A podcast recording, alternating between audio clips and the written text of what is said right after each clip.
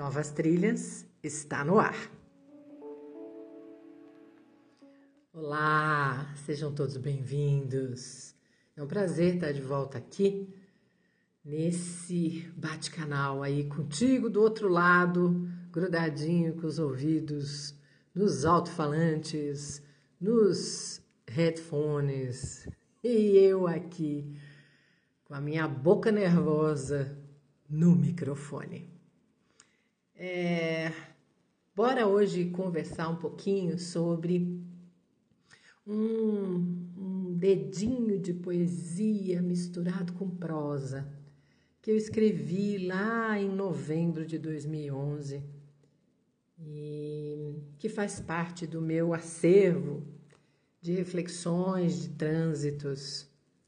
E eu vou é, falar para vocês, declamar para vocês, e depois a gente vai conversar um bocadinho. Bem-vindo ao meu universo.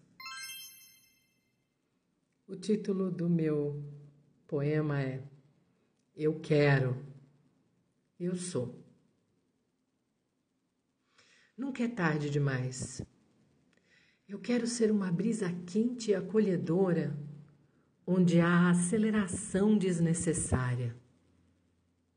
E me dá vontade de ser a aceleração necessária, onde o ritmo está anestesiado.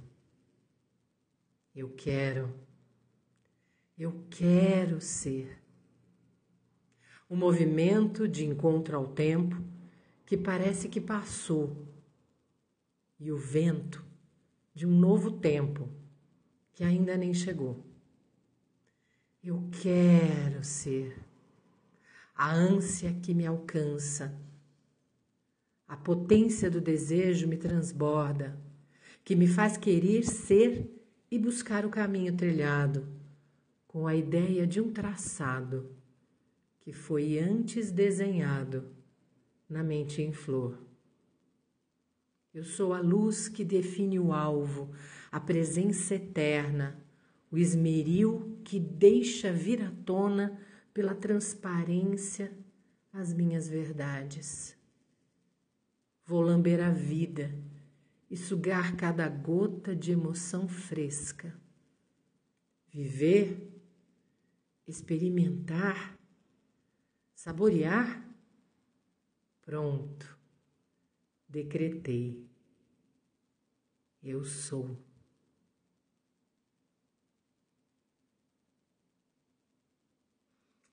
Ai, que bom, que bom poder transitar de novo nesse nesse sabor. Eu não sei vocês, mas toda vez que eu mergulho em mim, no mundo, eu sinto o cheiro dos desejos, dos sonhos. Eu, te, eu sinto o gosto das cores. Eu, eu sinto o sabor da vida de verdade. E às vezes é muito, muito pouco as palavras, é, são poucas as palavras para eu poder descrever o turbilhão de sensação. E às vezes eu tento, como aqui nesse poema, nessa, nesse mergulho. E aí fica bem, bem próximo de conseguir explicar ou mensurar como é vivenciar esse manancial interno. Eu percebo que muita gente ainda está num, nível superficial de si mesmo, sem se perceber, sem se sentir, sem se saborear, sem se degustar, sem se transar internamente.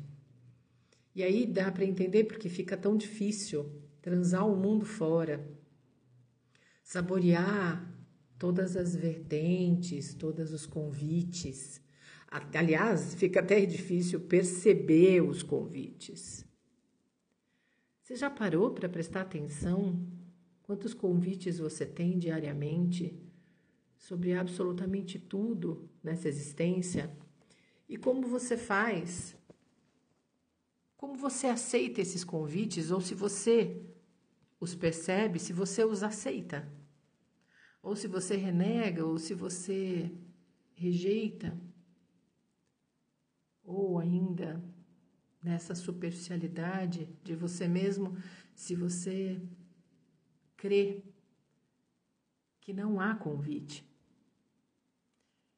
E é, é, tão delicado isso, porque quando a gente começa a se transitar de verdade, a gente se assusta com o manancial de convites que estão prontos aí, bem na soleira da sua porta, e que você não se dava conta. Muita gente até acha que é tarde, que é tarde demais, que já não dá mais tempo, que passou. Sabe aquela máxima horrorosa que a felicidade não bate duas vezes na mesma porta? Puta que pariu, que mentira horrorosa. É, não tem como expressar uma indignação maior a não ser um puta que pariu. É uma mentira deslavada, porque a felicidade nem é uma condição que vem do externo. E a gente está falando, está misturando os conceitos de alegria e êxtase. A felicidade é uma condição interna. Então, ela não bate na sua porta, ela reside em você. Só que quando você está na superficialidade de você, você não a encontra. Ela está dentro, ela está profundo. E tudo bem se ainda isso não é possível para você, porque a gente é feito de ciclos e de etapas e de processos e de trânsitos. Não tem nada de errado com isso, mas eu digo para você que muitas vezes, a maioria delas, quando está batendo um êxtase, uma alegria, um furor aí na sua realidade, é no mínimo um convite para você despertar algumas, alguns sensores que estão adormecidos e vindo por estímulos de, estímulos de fora, mas não para você ficar aprisionado nesses estímulos, que é o que a maioria das pessoas ainda faz, mas para você despertar os seus sensores e escolher abandoná-los do lado de fora e mergulhar para o lado de dentro. Sempre é tempo, não tem limite de nada. O limite quem coloca é a sua mente. Quando você aceita conceitos de restrições, de engessamento, é, sempre baseados nos medos que a gente transita e tá tudo bem também, porque nós estamos aqui para florescimento, né? Mas quando você escolhe ficar aprisionado, mesmo sem perceber, nesses medos, nesses, nesses impedimentos, nesses conceitos, nesses dogmas, nessas regras, aí você aceita essa ideia ilusória, mentirosa de que já passou o seu tempo. Sempre é tempo de florescer para dentro, de se acender internamente, de se mergulhar, de se transitar internamente. É óbvio que você vai encontrar muita coisa gostosa, incrível, fantástica dentro de você, mas também muita dor, muito muito abandono interno. E eu não estou falando de abandono de ninguém lá fora, não. Estou falando de o que você aprendeu a deixar de lado de você mesmo. E, e o quanto isso causou dores profundas e, e sentimento de vazio que inconscientemente você vai buscando os preenchimentos de fora e por isso que nunca encontra, porque os vazios são internos, são profundos e falam só sobre a falta de você mesmo dentro de você. Mas sempre é tempo, nunca é tarde. de você ser essa brisa quente e acolhedora na vida, na sua vida interna e diminuir o ritmo, de você acelerar onde está anestesiado, de encontros com seus prodígios, com as suas virtudes, com os seus demônios, com as suas luzes, com a sua alma, com a profundidade do seu espírito dentro de você. Nunca é tarde. Nunca é tarde para você escolher acordar, independente da sua idade cronológica.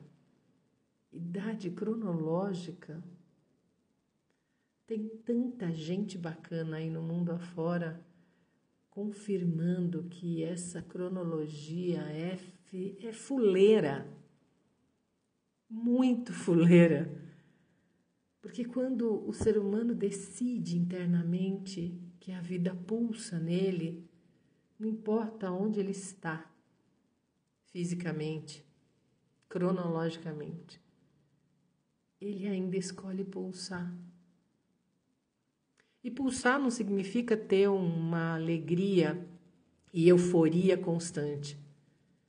Pelo contrário, pulsar significa se render aos ritmos internos com respeito, se honrando, se amando verdadeiramente, a ponto de quaisquer tentativas de rapto do externo fica tão banal, não te corrompe.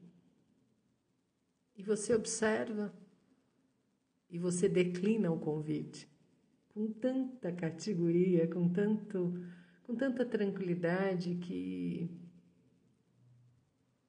que você percebe de maneira genuína o seu lugar dentro de você.